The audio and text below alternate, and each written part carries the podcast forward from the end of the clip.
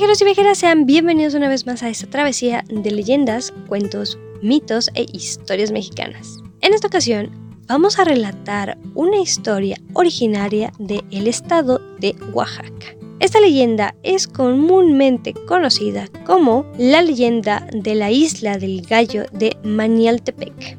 Esta es una historia corta, por lo que en esta ocasión no va a haber un intro y pues sin nada más que agregar, vámonos con nuestro relato.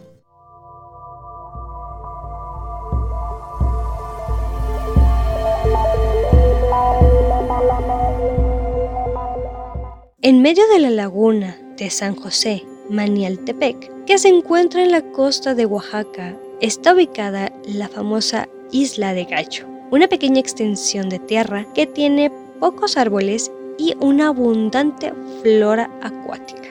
Esta laguna es una gran zona de manglares en los que se pueden pescar grandes especímenes, capturar camarones y cangrejos e incluso otros animales.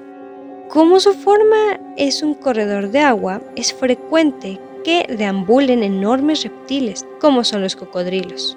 Pero, ¿qué es lo que realmente sucede en esta isla? ¿O a qué se debe este nombre.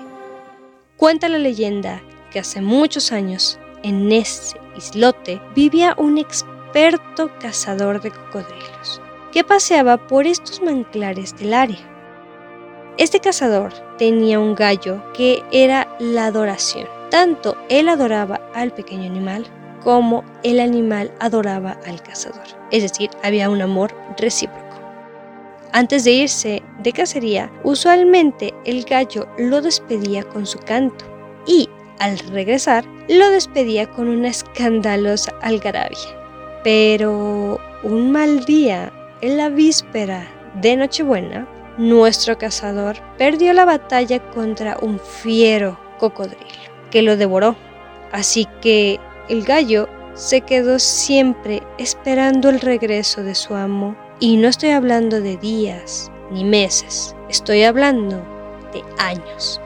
Tantos fueron los años que este gallo llegó a morir de depresión y de tristeza, en el islote solo y hambriento. Los pescadores que posteriormente llegaban a este punto aseguran que cada noche, exactamente a la medianoche o 12 de la noche, como quieran decirle, se oye el gallo cantar de una forma bastante desolada para llamar a su amo, el cual jamás regresó de su penoso encuentro con el cocodrilo que le arrancó la vida. Así que esta es la leyenda que motivó a que este islote recibiera el nombre de la isla de El Gacho. Por lo que eso sería todo por el episodio de hoy. Sin más, vámonos con mi usual despedida. Si te gustó el episodio de hoy, agradeceré si me apoyas a compartirlo, sea con amigos, familiares o personas que sepas que les interese este contenido.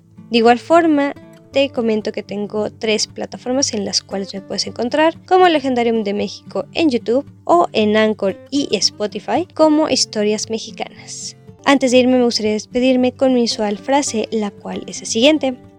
Las casualidades ni las coincidencias existen. Únicamente existe lo inevitable.